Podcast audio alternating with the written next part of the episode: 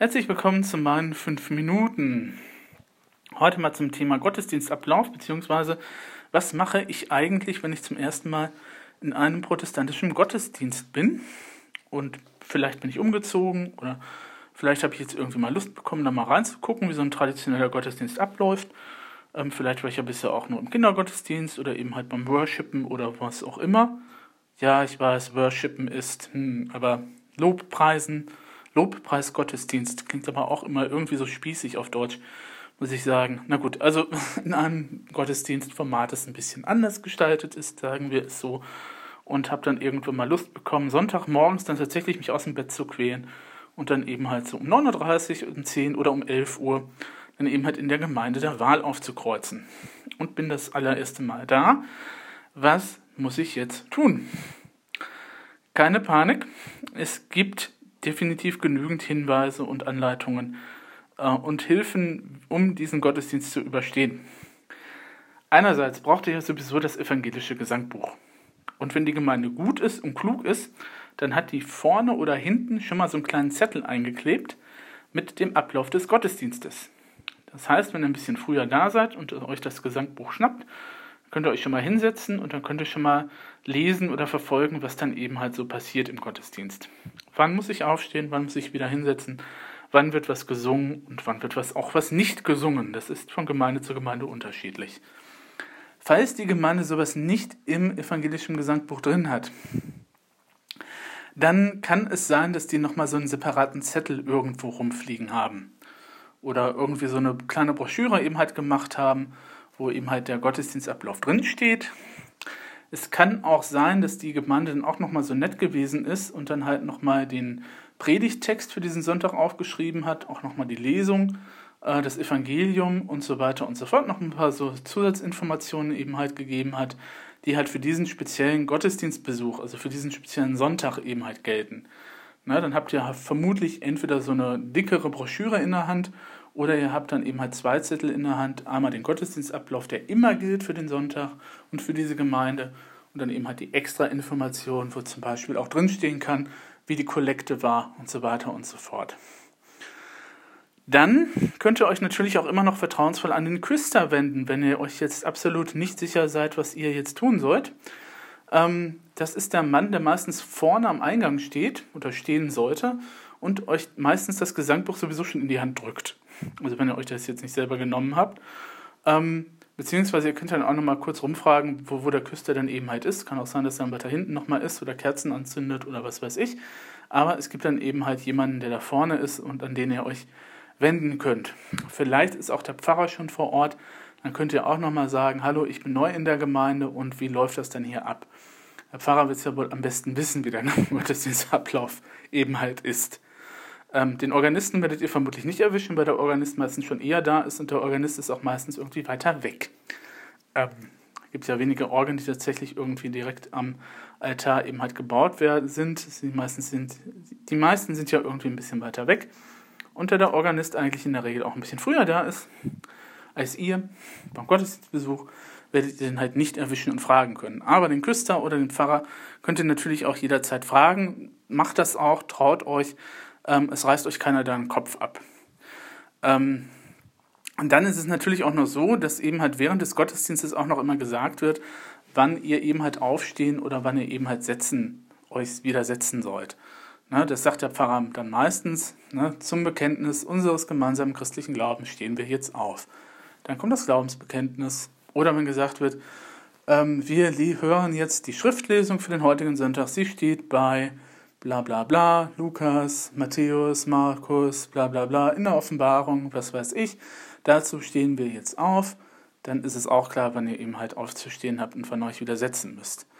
Na, und dann könnt ihr euch ungefähr auch sicher sein, wo ihr gerade im Gottesdienst seid, falls ihr mal irgendwie den Faden verloren haben solltet äh, und den Ablauf jetzt mal nicht so genau eben halt auswendig kennt oder mal das äh, Gesangbuch mal zur Seite gelegt habt. Das kann ja eben halt auch sein, das ist ja auch nicht schlimm. Ne? Wenn ihr euch total unsicher seid und wenn ihr tatsächlich auch irgendwie keinen Ansprechpartner findet, was ich mir jetzt eigentlich nicht vorstellen kann, kann aber passieren, ähm, dann setzt euch einfach ein bisschen weiter hinten in die Reihe auf irgendeine Bank und ähm, dann beobachtet einfach mal, was die Gemeinde so treibt. Ne, wenn ihr dann zum allerersten Mal seid und wirklich keine Ahnung habt und wenn da wirklich nichts rumfliegt und wenn da wirklich keiner zu finden sein sollte, ähm, dann setzt euch einfach hinten in die Bank und dann guckt ihr eben halt, was eben halt zu tun ist. Und ihr könnt auch gerne sitzen bleiben. Ich glaube, da guckt euch auch keiner schief an, wenn ihr dann eben halt äh, permanent sitzen bleibt und euch das erstmal noch so von der Ferne halt anschaut, weil es ist tatsächlich von Gemeinde zu Gemeinde unterschiedlich, wann sich auf, wann aufgestanden wird, wann wieder gesetzt wird äh, und dann eben halt auch, wann welche Gottesdienstteile eben halt kommen. Ja? Ähm, was natürlich ein bisschen verwirrend sein kann, wenn ihr dann eben halt tatsächlich so einen Gottesdienstablauf habt, das kann sein, dass dann eben halt eine Taufe im Gottesdienst ist. Dann kann es natürlich sein, dass andere Regeln gelten, die stehen aber meistens auch im Ablauf drin. Dann steht dann meistens, wenn eine Taufe vorhanden ist, dann blättern Sie bitte vor auf Seite so und so. Oder wenn eben halt Abendmahl ist, dann ähm, setzen Sie fort auf Seite XYZ und dann steht dann da irgendwie, was eben halt passiert und dann steht dann meistens, ähm, Ablauf ist dann danach so wie immer oder so. Dann wird dann eben halt gesagt, nochmal zurückverwiesen auf den normalen Gottesdienstablauf, wie er eben halt so im Buch oder im Programm steht. Ne? Es kann dann eben halt sein, dass es ein bisschen unterschiedlich ist, was dann eben halt gemacht wird. Ähm, und äh, dass es dann ein bisschen verwirrender ist, wenn dann auf einmal eben halt tatsächlich auch nochmal Leute eben halt aufstehen oder das Vaterunser auf einmal eben halt dann ein bisschen weiter vorne im Ablauf kommt anstatt normal und so weiter und so fort. Ähm, deswegen ähm, nicht verwirren lassen, einfach nochmal gucken, genau den Gottesdienstablauf durchlesen und dann eben halt schauen, wann was eben halt gemacht wird. Ja. Falls ihr zwischendurch mal den Faden verloren habt, könnt ihr euch noch mal ein bisschen an, der, an den Sachen eben halt orientieren, die gesungen werden. Na, also ganz zu Anfang ist es ja immer Ehre sei dem Vater und dem Sohn. Dann haben wir ja eine Kyrie, wir haben das Ehre sei Gott in der Höhe, das heißt, wir steuern jetzt so langsam auf die Schriftlesung zu. Schriftlesung kommt dann meistens auch. Dann gibt es einen Halleluja-Vers. Dann wird auch nochmal Halleluja gesungen. Und dann müsste man eigentlich beim ersten Lied vor der Predigt angekommen sein, wo meistens auch die Kollekte, eine Kollekte eingesammelt wird. Ähm, dann haben wir halt die Predigt, Lied nach der Predigt, aber dann ist man meistens ja dann schon wieder einigermaßen sicher. Ne? Also bei der Predigt sowieso, wenn ihr da angekommen seid, habt ihr schon die Hälfte des Gottesdienstes hinter euch und die andere Hälfte ist dann auch nicht mal weiter problematisch oder kompliziert. Ähm, was eben halt ein bisschen komplizierter ist bei uns, ist halt, dass eben halt äh, man nicht davon ausgehen kann, dass man eben halt alle Sachen immer dann gesungen werden, wie man das eben halt von seiner vielleicht alten Gemeinde gewohnt ist oder eben halt ähm, von anderen Sachen oder Gottesdienstformaten eben halt gewohnt ist. Das muss man eben halt dann gucken. Ähm, manchmal kann es sein, dass die Gemeinde beim Fürbittengebet, also am Ende des Gottesdienstes, nochmal ein Kyrie singt. Ähm, manchmal kann es sein, dass das Amen nach dem Segen gesungen wird, nach dem Schlusssegen oder auch nicht. Ähm, es kann auch sein, dass gesungen wird zum Anfang des Gottesdienstes, der Herr sei mit euch und mit deinem Geist. Ähm, das ist dann eben halt unterschiedlich. Ähm, da die Gemeinde aber eigentlich ganz gut sein sollte, hat sie das irgendwann mal festgelegt und dann habt ihr eben halt diesen Gottesdienstablauf, der eben halt im Gesangbuch vorne oder hinten drin steht oder eben halt separat irgendwo zu finden ist oder wo eben halt der Küster euch auch sagen kann, was eben halt jetzt, wann, wo, was kommt. Und deswegen, ähm, wie gesagt, ähm, wenn ihr dann tatsächlich irgendwie keinen Ansprechpartner finden solltet, setzt euch einfach nach hinten in die Reihe und äh, beobachtet das Ganze mal. Es ist ja auch manchmal interessant, eben halt festzustellen, was dann eben halt was kommt, beziehungsweise wann dann eben halt aufgestanden wird oder wann auch nicht. Na, ne? also keine Angst, ich weiß, es ist jetzt nicht so attraktiv für einige, sonntags morgens in den Gottesdienst zu kommen, aber ähm, einfach vielleicht nochmal, um die Gemeinde kennenzulernen.